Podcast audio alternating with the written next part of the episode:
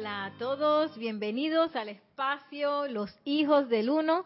Le damos gracias a 1, 2, 3, a Kira Chan por esta oportunidad de hacer este panel acerca de los últimos tres días de los ocho días de oración. Y estamos hoy yo, Nereida Rey, Lorna y Ramiro y Ibar. Y Lorna, ¿cómo es Sánchez? Ay, Dios mío.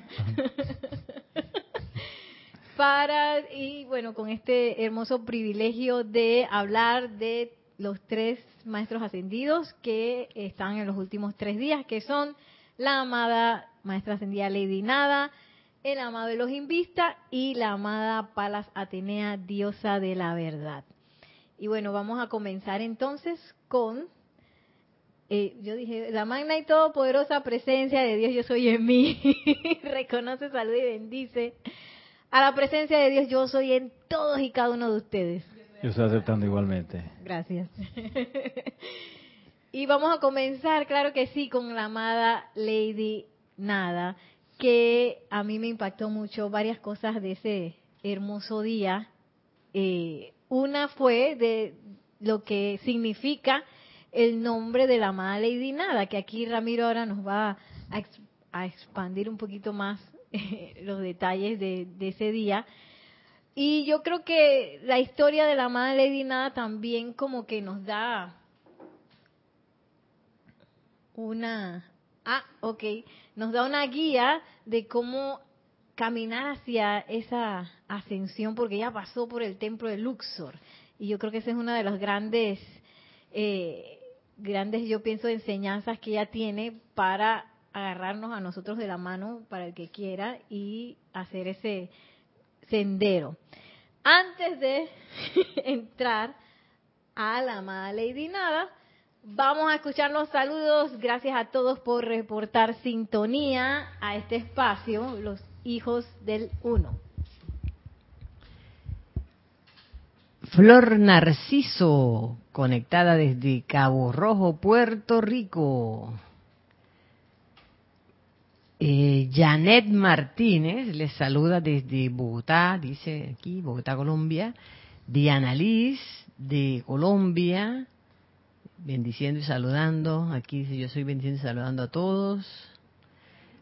Paola Farías, amor, luz y bendiciones desde Cancún, México. Leticia López desde Dallas, Texas. Bendiciones a todos. Naila Escolero desde San José, Costa Rica. Bendiciones y saludos, hermanos presentes y virtuales. Marian Mateo, desde República Dominicana, saludos de Santo Domingo, saludos Nereida y Nelson, dice, por tan magnífico, magnífica entre, mm, debe ser terminal del STL. Ay, gracias, bendiciones, gracias a la presencia, yo soy. Joel Manzano, bendiciones y saludos a todos desde la Ciudad de México. Juana Sánchez Quiroz reportando sintonía desde Utah, Estados Unidos. Saludos y bendiciones para todos. Mónica Elena Insunza, buenas noches, bendiciones desde Valparaíso, Chile. Oh, bendiciones, Chile presente. Lourdes Narciso, feliz noche, Dios los bendice, reportando sintonía desde Carúpano, Venezuela. Estela y Sergio, dice aquí mil, bendiciones, Kira. Te saludan Estela y Sergio desde Tucumán, Tucumán, de Tucumán, Argentina. Me enredé yo pensando en Kira y digo Tucumán. Perdón, Tucumán es el aeropuerto internacional de Panamá. Suena como Tucumán, Tucumán, más o menos, ¿no? ¿Ah? La edad, la edad. Eh, Rosaura desde Panamá. Buenas noches, Kira. Bendiciones para todos. no, ha puesto la cámara, probablemente. Está, está escuchando. Sí, la gente a lo mejor está escuchando. Está escuchando. Kira no está. Para los que no saben, Kira no está ahorita mismo en el salón, pero está debe estar virtualmente conectada, está en casa. Hay un panel aquí conformado por Nereida, Ramiro, Lorna y yo desde la cama, desde la cabina. A ver, Marleni Garla- Galarza. Abrazos y gratitud desde Perú, Tacna. Bendiciones. Muy buenas noches, mil bendiciones para todos. Mati y Esté saludan desde La Plata. Mati. Yo no estoy escuchando el micrófono de Lorna. No, ¿qué micrófono? Ay, ya tantas bendiciones que ha Tres. mandado. Es el 3. El que, pues, que, que el 4 allá. Ah, el 3.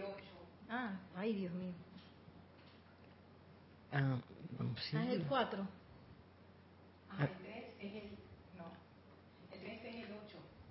Pero igual, es el- este micrófono no está funcionando bien. ¿Está encendido? Sí, espérate. A ver. Uno. Mm, no. Bueno, vamos a terminar con los saludos y lo arreglamos. Por uh, buenas noches desde Caracas, Venezuela, Maite Mendoza, bendiciones de luz y amor para todos. Bendiciones, Maite. Eh, Charity del SOC, muy buenas noches. Kira y hermanos, bendiciones de luz y amor desde Miami, Florida. Bendiciones. Cristina Bocio desde Argentina, Buenos Aires. Ups, se corrió aquí. Marta Silio desde Córdoba, Argentina. Dios les bendice. Feliz noche para todos. Marta. Desde la Ciudad de México, Margarita Arroyo, bendiciones.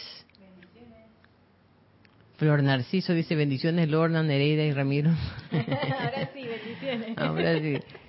Em, Roberto León desde Santiago de Chile, mil bendiciones al panel, un abrazo a Kira.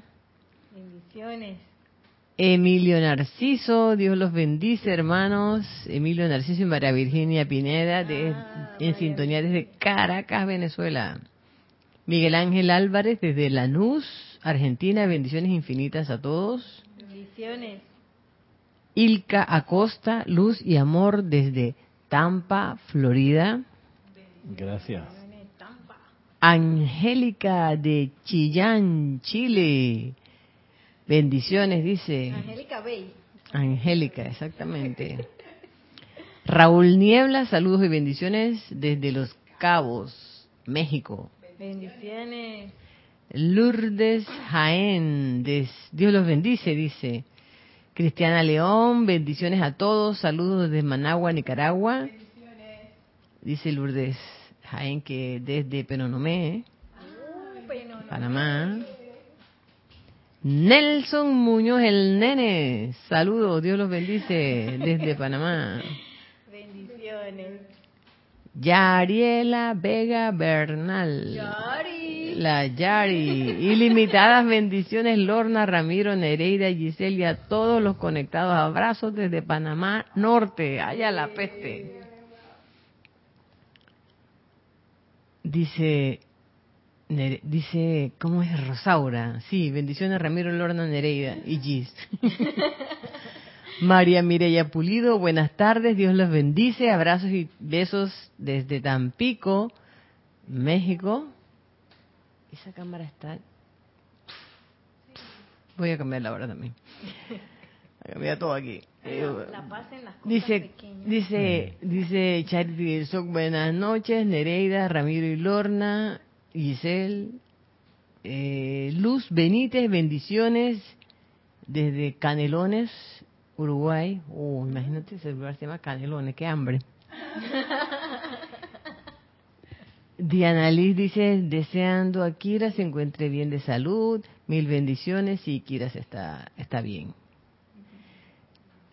Consuelo Barrera, amor y bendiciones desde Nevada.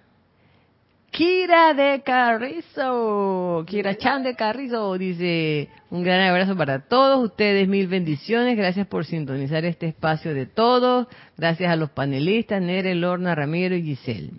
Gracias, Kira. Gracias. Bendiciones. Punto, se acabó. Ah. Sal- saludos y bendiciones desde Nicaragua. Eh, Saludos Paquira.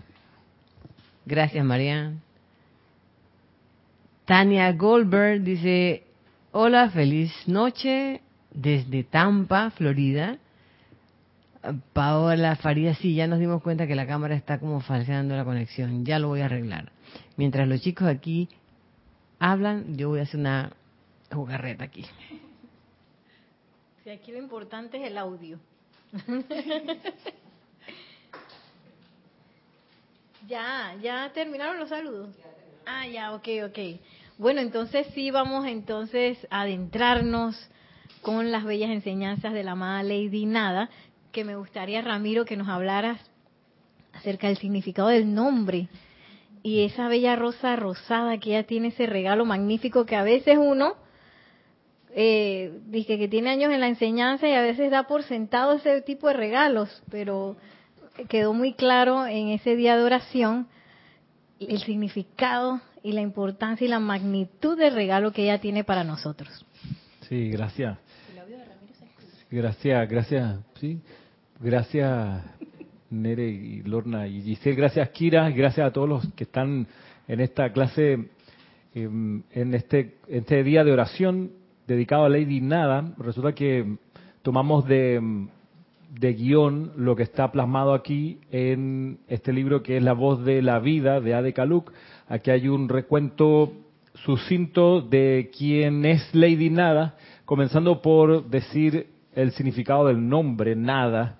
Nada significa la voz del silencio. Una precisión o una acotación al respecto es que cuando se dice la voz del silencio, mm, no se está diciendo eh, cero sonido, se está diciendo que la voz del silencio sigue siendo una manifestación, digamos, sonora, sin embargo, interna, y esa voz del silencio es la voz del santo ser crístico o la voz de la presencia de Dios yo soy, que habla a través de sus impulsos que son siempre aquellos que nos llevan a ser amorosos, armoniosos, puros, altruistas, desprendidos. Ahí es que se manifiesta la voz del silencio. La voz del silencio no significa entonces cero sonido, sino que un sonido muy preciso, aquel que te lleva a, seguir comandos, indicaciones internas con este, con esta característica. Primera cuestión, respecto del nombre Lady Nada. Lo otro significativo que revisamos en, ese día dedicado a esta maestra ascendida es que ella en su evolución sirvió en un templo de amor divino que estaba en, en Massachusetts, en lo que hoy es Massachusetts, y que tenía la forma de una rosa rosada, el templo, y ahí se dedicaban a magnetizar corrientes de amor divino para expandir el poder sanador del amor. Entonces, tiempo después, eh, se, se devela que cuando ella le da un regalo a su estudiante o a quien lo, la invoque, ella da como regalo la rosa rosada. Y además se, se cuenta que la rosa rosada está plasmada en la túnica que usan los miembros de la hermandad del templo de la iluminación de los dioses Merú, donde la maestra ascendida Lady Nada sirve. Este año tendremos un encuentro íntimo con el templo de los dioses Merú en mayo mayo, en mayo de este año, con una transmisión de la llama. Ahí en el templo de los dioses Merú, arriba no hay como también un anfiteatro en forma de, de, rosa también. Puede ser que sí, que en alguna ocasión de mucha actividad y mucha presencia de corrientes de vida hayan, hayan amplificado. A propósito de eso, cuando, cuando fuimos en, en, en peregrinaje, un grupo de aquí de, de miembros de, del Serapis que fuimos a, al lago Titicaca en pos de Lady Nada y los dioses Merú. Eso fue el año 2015, si no me equivoco, por allá. Eh, sí, una cosa que saltaba a la vista en, la, en, las orillas del lago Titicaca fue efectivamente la cantidad de, de rosales con los que nos topamos. Era bien significativo. Pero bueno, el asunto es que, ¿cuál es la cuestión con esto? Es, es bien impresionante que la maestra ascendida Lady Nada, cuando da su bendición y su regalo de la rosa rosada, está haciendo algo que yo no he visto en ningún otro, otro despliegue de ningún otro maestro ascendido, y es que nos trae su conciencia de amor divino en su forma de rosa rosada, que es la forma que tenía o que tiene el templo. para ponerlo de otra forma, eh, sabemos que el patrón electrónico del Maestro Ascendido Saint Germain es la cruz de Malta, pero no nos dice la enseñanza que cuando él va con una bendición nos envía la cruz de Malta como regalo al corazón. Él no, él hace otras otras manifestaciones de su amor. Pero Lady Nada, cuando da su amor, va con un condensado de el templo donde ella servía. Eso es significativo, yo lo puedo, lo podemos mirar como que cuando el amor se manifiesta viene con todo. Viene con el templo, viene con el hogar, viene con la sustancia y viene con la forma. El amor divino eh, de, de manifestarse siempre es una cuestión completa. Eso, eso es bien, bien notable porque se entrega todo, viene con la casa completa y para, para que haga sentido te la suministra a tu corazón. Eh, eso, es, eso es genial porque te muestra el, el impacto eh, multicromático del amor divino, que en una sola manifestación va con todo, es como una condensación impresionante es como cuando esa cosa que antes había, las computadoras eran habitaciones, dos, lo que hoy son habitaciones grandes, una computadora era eso, una habitación gigantesca.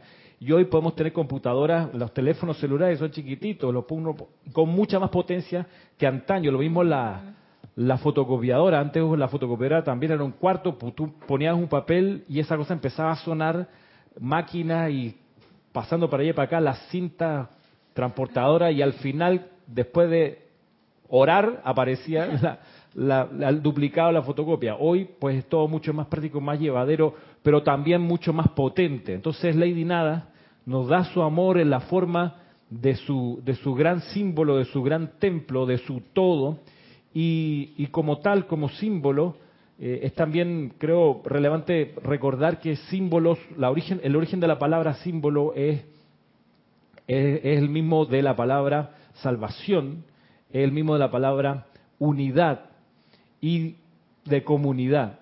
Símbolo está allí. Por eso cuando antaño la gente se hacía un tatuaje de un símbolo de algo, en realidad estaban queriendo marcar a los miembros de una comunidad con una seña pictórica que los, que los identificaba solo a ellos con un código que solo ellos tenían. Bien, la rosa rosada como símbolo también trae eso, trae esa, esa connotación de que nos refiere a la posibilidad de estar unidos en el amor de Dios. Como una identificación. Como una identificación por un lado y por, con una identificación que a la vez es hogar, que a la vez es salvación.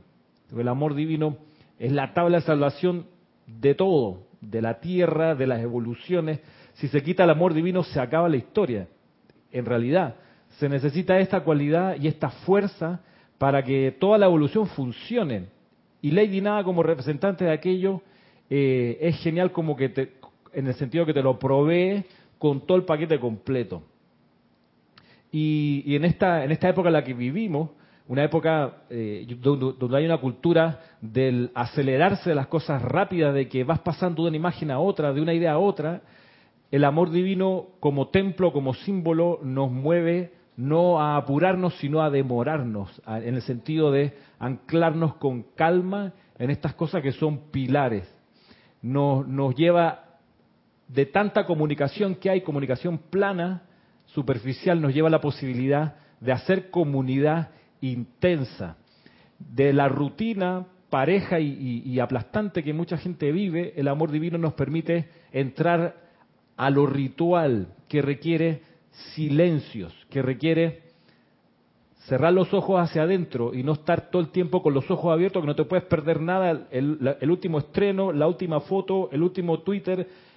En este, en este mundo así serial, el amor divino nos permite entrar al meollo del asunto, a la esencia de la vida. Y para eso, el amor divino proyectado desde Lady Nada nos permite comunidad, nos permite silencio, nos permite conocer lo que hace andar a este universo. Por eso es, glorioso conocer a un ser como la maestra ascendida Lady Nada y bienaventurados los que pueden tomar su ejemplo para avanzar con ella, dentro de ella, de vuelta a la casa del Padre.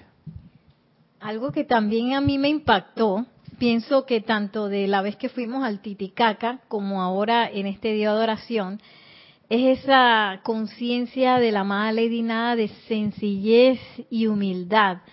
Y me llamó la atención porque quizás yo no sabía o no recordaba la estatura de ella con respecto a Maestro Ascendido, que era... Un metro cincuenta. Un metro cincuenta, o sea que ella es como bajita. Mm, más bajita que, que ¿Quién eres? Sí, sí. Y uno se imaginaría, bueno, yo me imagino esas cosas, que cuando uno ya queda como maestro ascendido, tú tiras toda la pompa. y este cuerpazo así largo y,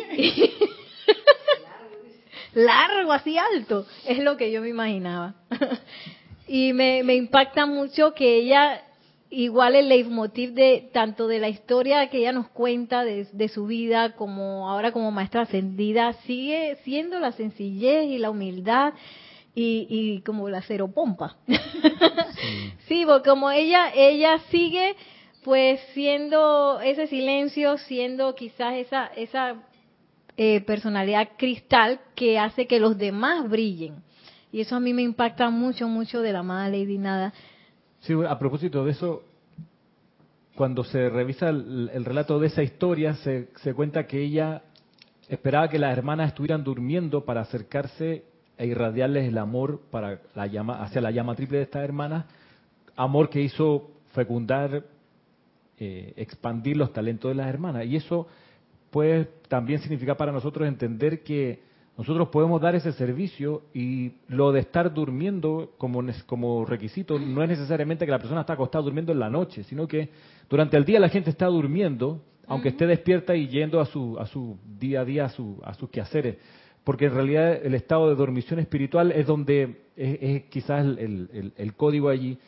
Y por ello eh, uno puede estar todo el tiempo dando ese amor a esa llama cuando tú ves a una persona durmiendo? Bueno, cuando está, por un lado, sí, pendiente de las cosas externas, materiales, etcétera, pero también una persona dormida espiritual es aquella que se enoja, es aquella que estalla por alguna cuestión que le molestó y que no se mide lo que dice. ese momento está durmiendo espiritualmente. Una persona que no controla lo que piensa y lo que dice está dormida. Una persona que no tiene desarrollado sus talentos y que lo que manifiesta es acotado, es como pequeño, pudiendo ser más, también está durmiendo. Entonces, hay siempre un montón de oportunidades para servir en, en, en, línea con lo que enseña la maestra ascendida Lady Nada. Y el hecho de que, además, el hecho de que su patrón, su, su símbolo es esta rosa rosada, nos muestra cierto lo de la sencillez que es tan importante cuando, por ejemplo, los grupos de estudiantes diseñan el pensamiento forma del grupo tiene que ser sencillo para que sea utilizable y bien visualizable y por ello bien energizable. A veces pasa que la gente se va emocionando con los pensamientos forma de los grupos y, le empiezan a meter elementos y de repente hay una cosa así como barroca. Dice, bueno, aquí cuál es cuál es el símbolo porque entró la rosa rosada, una paloma que va descendiendo y en el pico tiene una flor de lis y, una la espada del arcángel Miguel que los atraviesa. digo, bueno, entonces cuál es qué es lo que pasó? se fueron se fueron con el entusiasmo y la idea es que cuanto más sencillo, mejor, porque el amor divino es así. Sí, y que la personalidad siempre tiende como a un poco a, llenar de adornos las cosas y, y, también como a complicarlo, ¿no? Lo vemos en los en los en las épocas del arte y que, que, comenzó con el Renacimiento y terminó con un ultra barroco que era que le ponían adorno a cada centímetro de los edificios y todo eso, ¿no? Y a veces tenemos como esa tendencia, hasta que regresamos a, lo sencillo. Y cuanto más sencillo, pienso que más eh, quizás fácil también para la comunidad sostener un, mismo símbolo. Eh, y sí, y un poquito conectando con eso, porque también uno puede pensar y que, ah, bueno, voy a esperar que la persona esté dormida, eh, o voy a buscar personas dormidas para apoyar, pero a veces también, este, como parte del grupo de, de, nuestro sendero, la gente que también está es estudiante de la luz, también puede pasar por cosas difíciles y a veces uno puede tender que, ah, que uno se queda callado y ya él sabrá qué hace. Y, el Elohim Vista pues nos tiene eh, ese día de oración Ay, ya se me apagó Titi. Espérense un momentito. Precisamente ese, ese apoyo incondicional hacia también a los miembros de, de los que están cabalgando con uno. ¿Teníamos un comentario? Ah. Ay, perdón. Déjenme despertar a Titi a propósito.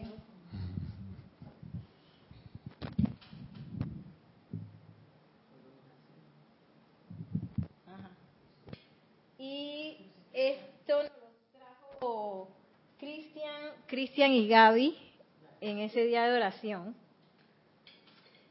Y se llama, ustedes pueden buscarlo también en los amantes de la enseñanza. Este sería el 2172, responsabilidad para con el prójimo de los invista.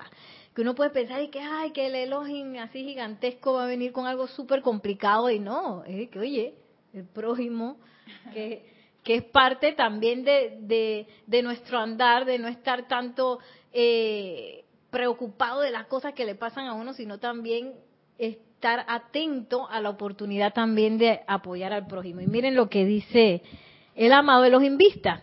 Consideremos hoy la gran obligación que ustedes tienen para con su prójimo y sus asociados. Si le envían radiación inarmoniosa a otros, entonces en alguna medida ustedes serán responsables por la imperfección que puede estar gobernándolos a ellos. Y me llama la atención la palabra obligación, porque los maestros casi nunca hablan de eso, pero un poco nosotros en todas las enseñanzas estamos como cada vez más profundizando acerca de ese autocontrol en los en los procesos de pensamiento, sentimiento, palabra hablada, acción.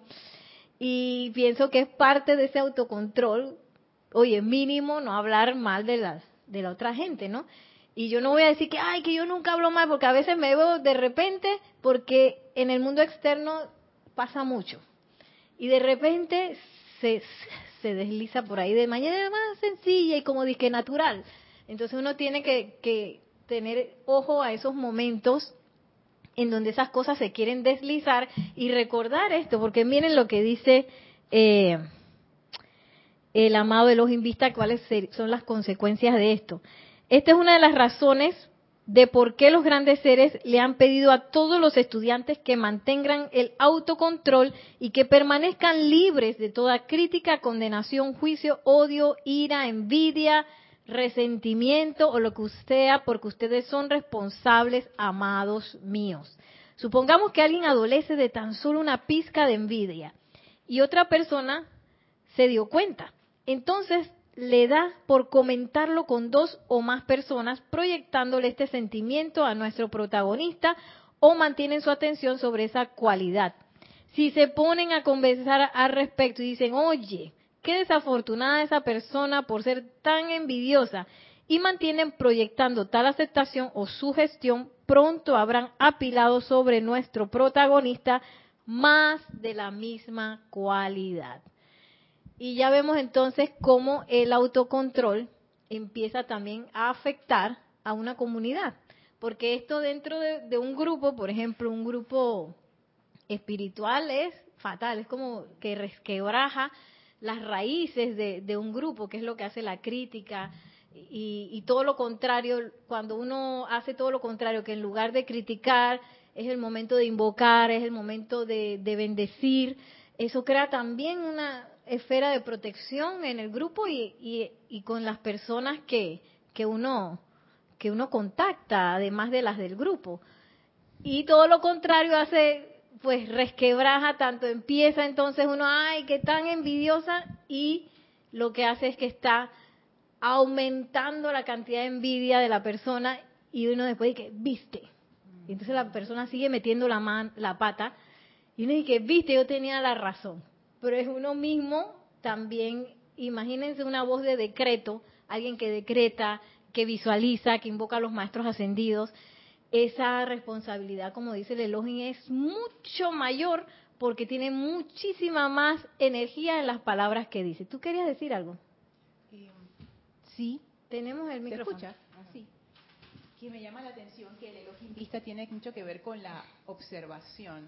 Correcto. Y eso realmente todo tiene que ver con observarte y ver cómo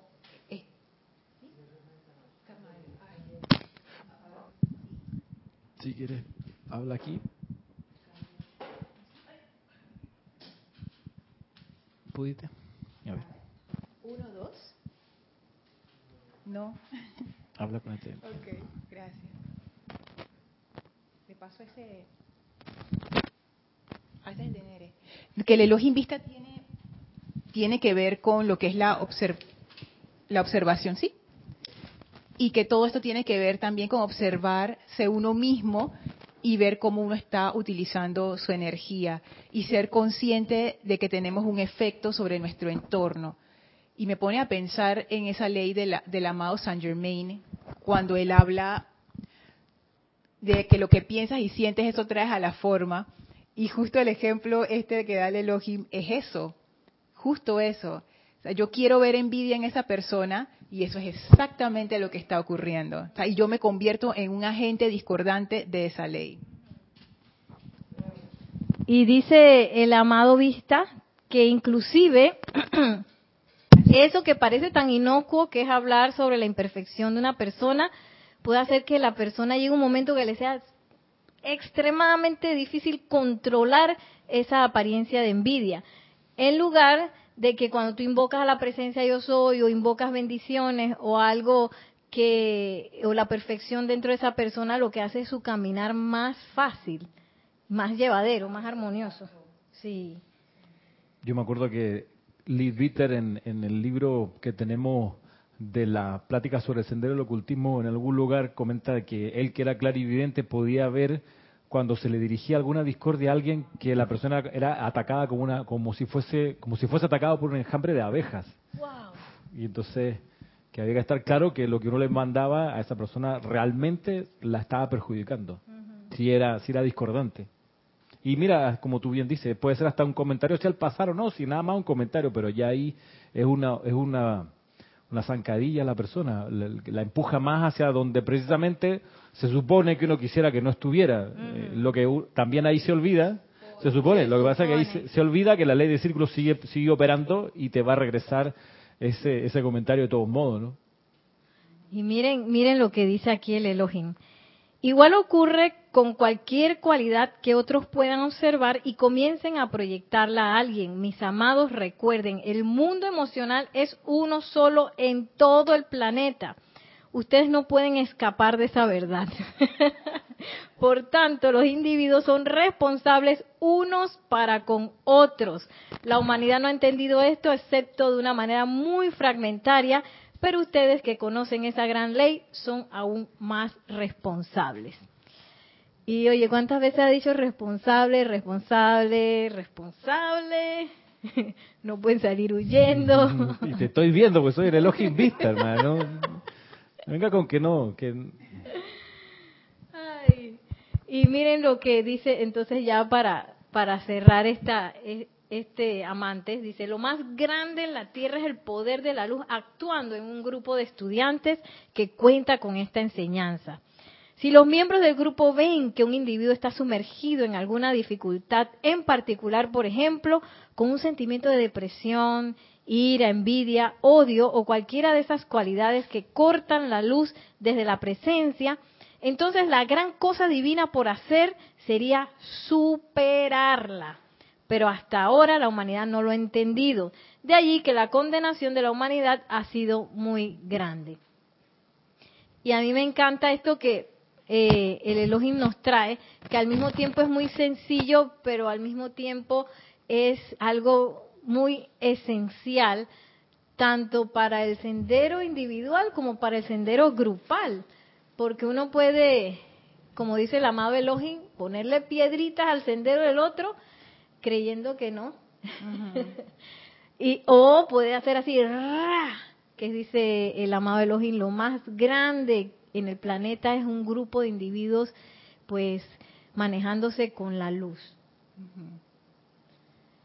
Y Pasamos al, al último Sí, día. Al último día con la amada Palas Atenea, que estuvo de la mano con Roberto, que fue quien presentó ese día. A mí me impactó mucho ese día. A mí me gustó, decirlo. me gustó mucho el, el Quedé discurso. impactada porque así como que es- estuvo la palabra que yo percibí es contundente, Sí, sí, sí, contundente. Y bueno, vamos con Lorna entonces, porque la amada Palas Atenea, eh, a veces decimos, ay, que yo quiero la verdad, pero entonces no, pongo miles de cosas antes de eso y, y queda la verdad esperando. Tenemos un comentario. Marian Mateo dice, ¿cómo se llama el libro sobre las palabras del Elohim Vista que Nere lee? Muchas gracias. Luz de lo... Ajá, sí, lo puedes buscar tanto en el Amante de la Enseñanza 2172 en la página web o puedes buscarlo en Luz de los Maestros Ascendidos, volumen 1.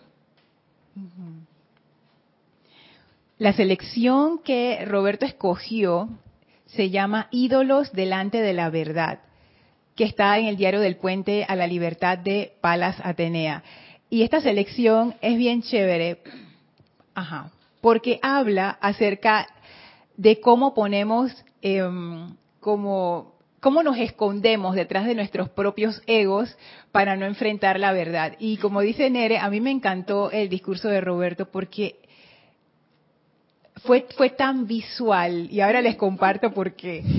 Dice la selección, cada hombre, mujer y niño creó por su cuenta y en sí un concepto que se convirtió en su Dios, un Dios con el que era cómodo vivir, que realizaba expiaciones indirectas, un Dios sobre el cual podía el hombre adjudicar los resultados de pecados de omisión y comisión. O sea que todas las cosas que te pasaban, ah, es culpa de Dios y así en un estado de autohipnosis la raza continuó desplazándose y yo, dice la amada Palas, el espíritu de la verdad, me vi compelida a retirarme. Sin embargo, sigue diciendo, siempre han existido los pocos que escogieron subir caminando solos el monte del logro y empeñarse por perforar a través de las nubes de sus propios conceptos. Y aquí es donde empieza la cuestión del discurso de Roberto. Borrar las neblinas de su visión, aflojar la cera de la inconsciencia de sus oídos y empeñarse por comprender y conocer la verdad. Aquí Palas Atenea nos dice que esto es una decisión, que es una cosa que a mí me, me encanta. Esto es una decisión de atravesar esos conceptos personales y tomar la verdad de la mano. Y entonces Roberto en su discurso, él decidió enfocarse en ese aspecto. ¿Qué pasa una vez que yo decido hacer eso? Decido ir adelante dejando atrás esos conceptos personales. Y él utilizó una palabra interesante. Él dice que esa verdad impactaba, que ese encuentro con la verdad impactaba. Y claro, si uno lo hace pretendiendo todavía aferrarse a los propios conceptos personales, ese va a ser un impacto muy fuerte. Y entonces Roberto procedió a contarnos la Exacto, la historia de el capitán Zully, que fue el que hizo el acuatizaje del avión que tuvo un desperfecto en el río Hudson en Nueva York.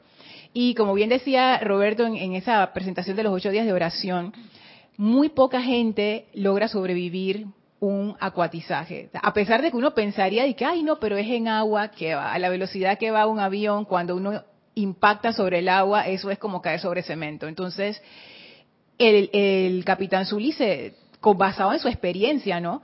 Él tomó esa decisión porque él se dio cuenta que si él intentaba regresar al aeropuerto, se iban a matar. Y no solamente eso, iban a caer en medio de la ciudad de Nueva York. Entonces él decidió, bueno, vamos a hacer acuatizaje. Y Roberto lo que decía, que eso fue la parte que a mí me encantó. Él decía, si tú tienes a Palas Atenea como el piloto de tu avión, mira, tú vas a aterrizar suavecito, no va a haber ningún problema, no hay muerte. Pero si uno mismo es el que quiere aterrizar ese avión de todas maneras, prepárate, estadística contigo. Entonces, yo me quedé pensando mucho después de ese discurso en qué significa realmente que Palas Atenea sea el piloto, el capitán de mi avión. ¿A qué me lleva eso? Y lo primero que se me ocurre es que para que ella pilotee ese avión en el cual yo estoy piloteando, me tengo que parar del asiento. me tengo que levantar de ese asiento Y si se me ocurre preguntarle a la amada Palas Atenea, y que quiere que sea tu primer oficial, probablemente ella va a decir, por favor, anda al, al, a donde están los pasajeros y siéntate allí. Ella va a ser la capitana de ese avión, no va a ser mi ego, mi personalidad, mis intereses, mi egoísmo, mi mundo, mis asuntos. Ese avión ya no va a ir en la dirección en que mi ego quiere ir. Y yo siento que esa, esa figura que utilizó Roberto, tomando el ejemplo del impacto que puede causar un aterrizaje forzado, es, es bien, ilustra muy bien, y esto lo voy a decir a, por experiencia personal, ilustra muy bien esos encontrones con la verdad. Si bien es cierto que la energía de los maestros ascendidos es una energía muy armoniosa y que te va alineando poco a poco, también es cierto que si uno decide entrar en la radiación de los maestros y al mismo tiempo seguir aferrándose a las viejas maneras de la personalidad y del ego, el encontrón va a ser bien fuerte muy fuerte, va a ser un estremecimiento tremendo. Y es más, incluso cuando uno piensa que uno está soltando y dejando ir, uno siempre puede soltar más. Me acuerdo en algún momento que tomé clases de estiramiento que la instructora me decía eso. Cuando tú piensas que tú estás relajada, todavía puedes relajar más. Y era cierto. Cuando uno piensa que uno se ha rendido, uno todavía se puede rendir más. Y cuanto más uno se aferre al control de ese avión, tanto más duro va a ser ese impacto. Y ustedes pensarán, digo, bueno, pero ¿por qué traer ese mensaje que como que de buenas a primeras no suena como tan victorioso ni tan, tú sabes, de que, ay, qué lindo, no sé qué. Y yo pienso que los maestros ascendidos son serios en sus empeños y ellos tienen mucha fe en nosotros.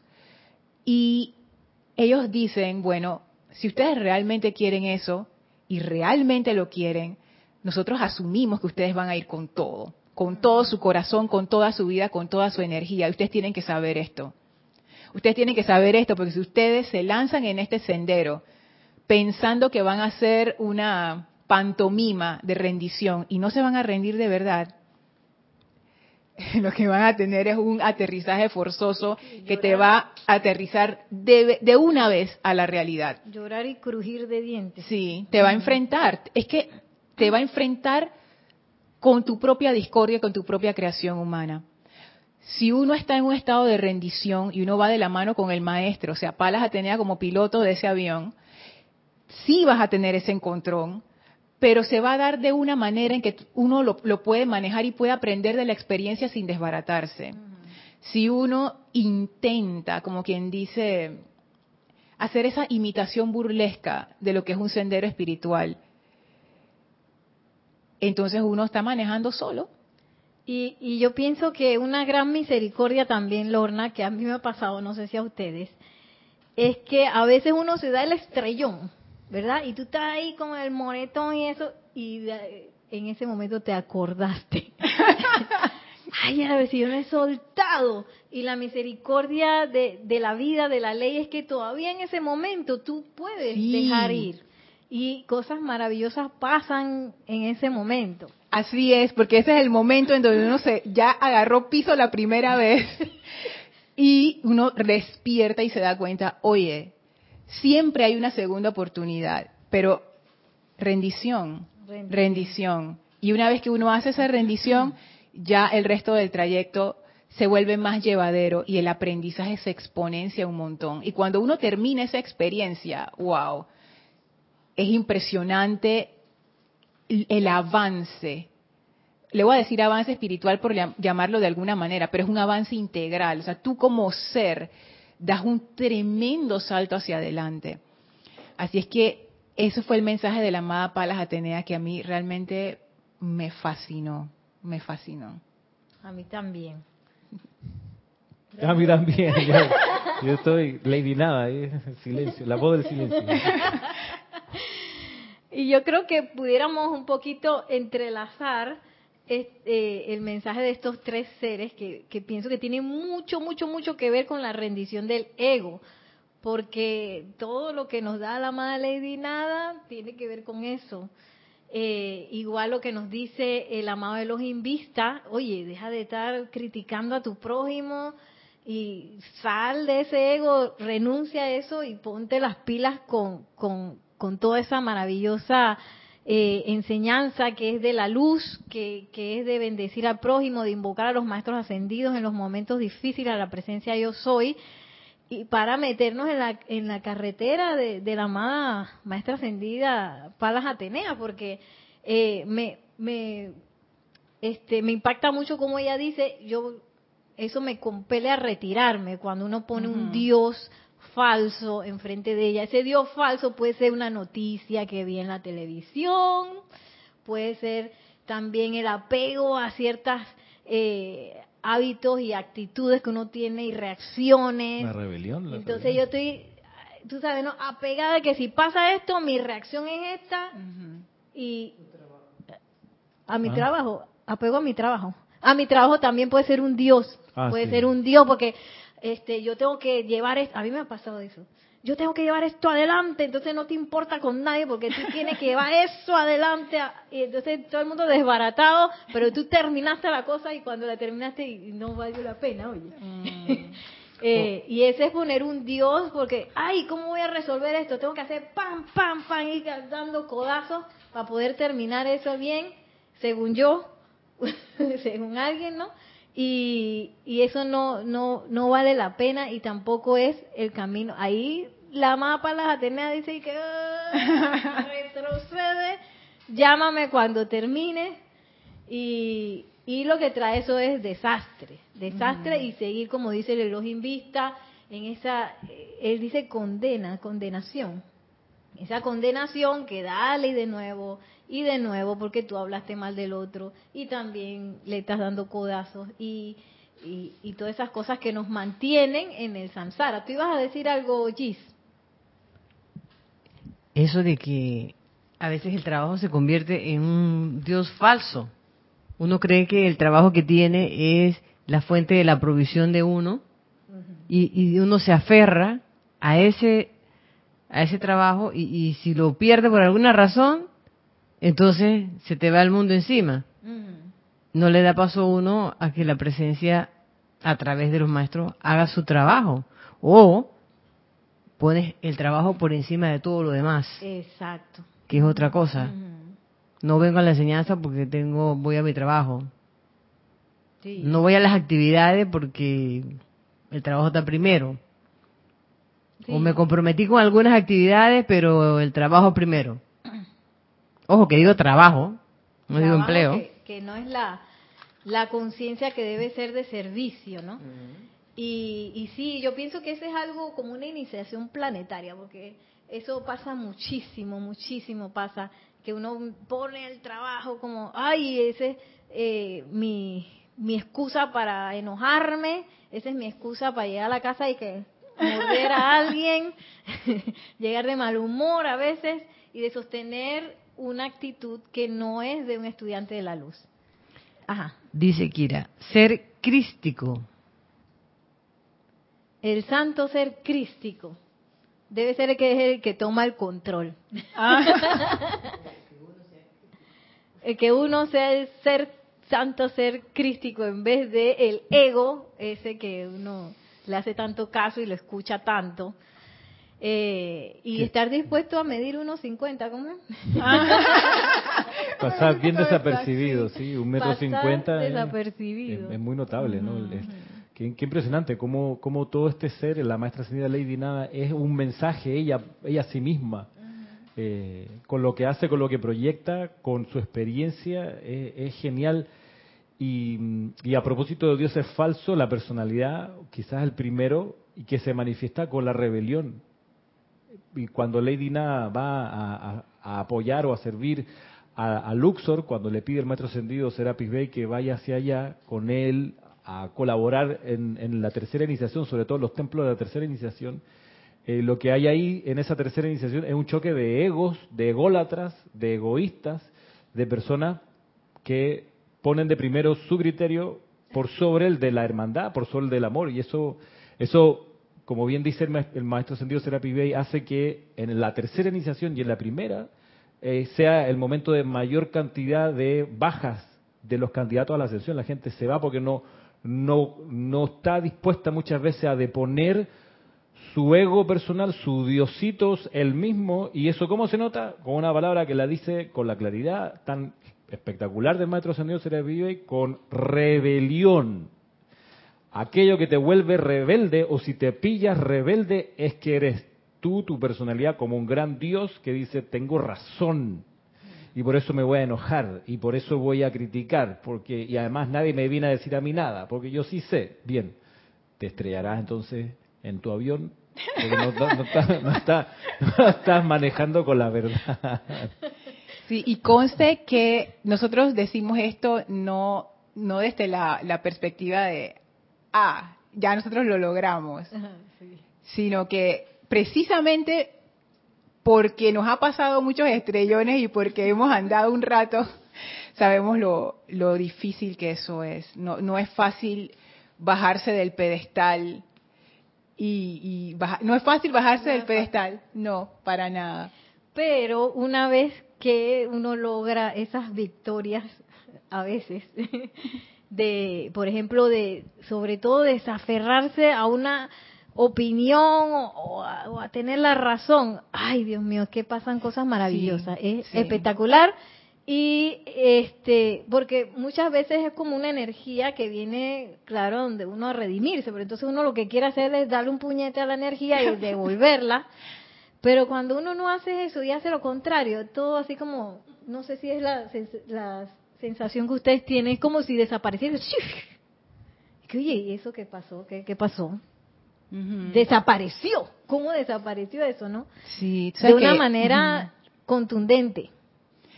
Sí, eso me lleva a, a, pensar en el día anterior que trató Kira de la diosa de la libertad que uno de los mensajes que a mí me quedó súper de ese día fue que el amor es ser libre, amar es ser libre.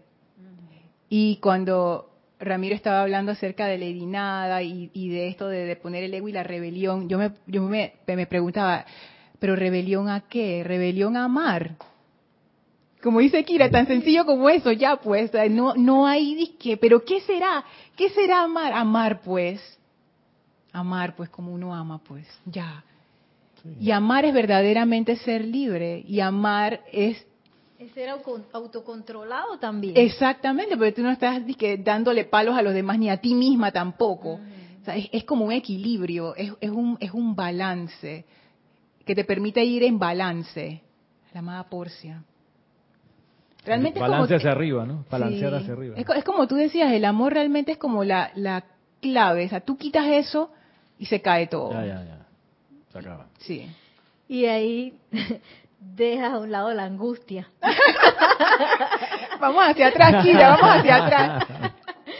Dejas a un lado esa angustia que se supone que tú debes sentir en el estrés de todos los días, debería estar angustiado porque la cosa no está bien y porque, oye, y ese es precisamente porque no estoy caminando en el amor, pues no estoy soltando, estoy aferrado en el timón de yo, yo puedo, yo puedo aterrizar el avión, yo puedo, puedo, puedo. Con esa actitud. Sí.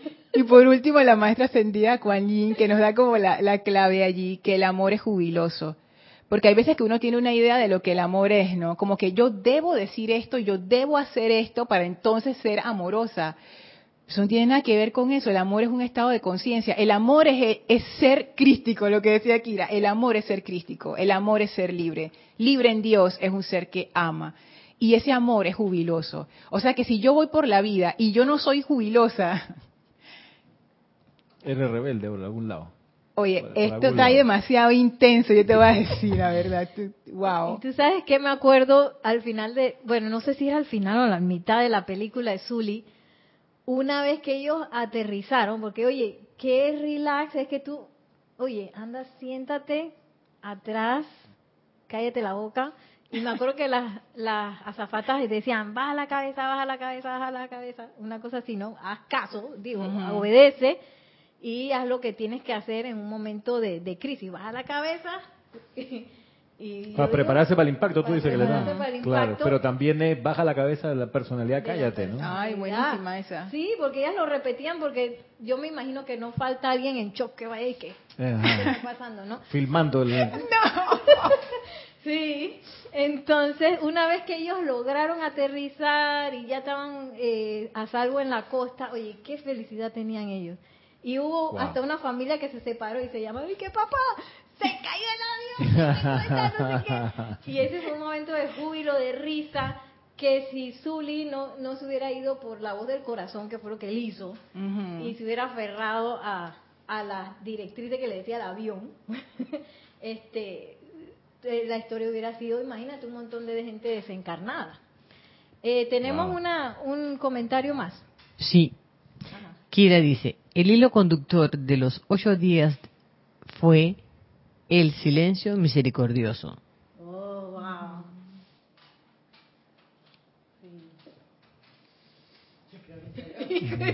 Sí, ese Con es el silencio misericordioso. Ah, silencio. Así es, bueno, ya es hora. Ya nuestro director técnico nos está diciendo que aterricemos el avión. Muchísimas gracias a todos por sus bendiciones, por sus comentarios, sus preguntas, también por su sintonía. Mil bendiciones y que la magna presencia de Dios yo soy y todo, toda la radiación de los bellos miembros del tribunal kármico carguen, carguen, carguen todas nuestras vidas, nuestros seres, para que este año caminemos en el sendero de la ascensión victoriosos. Mil bendiciones, muchísimas gracias y hasta la próxima. Recuerden que, som- que somos uno para todos Y todos para uno. uno.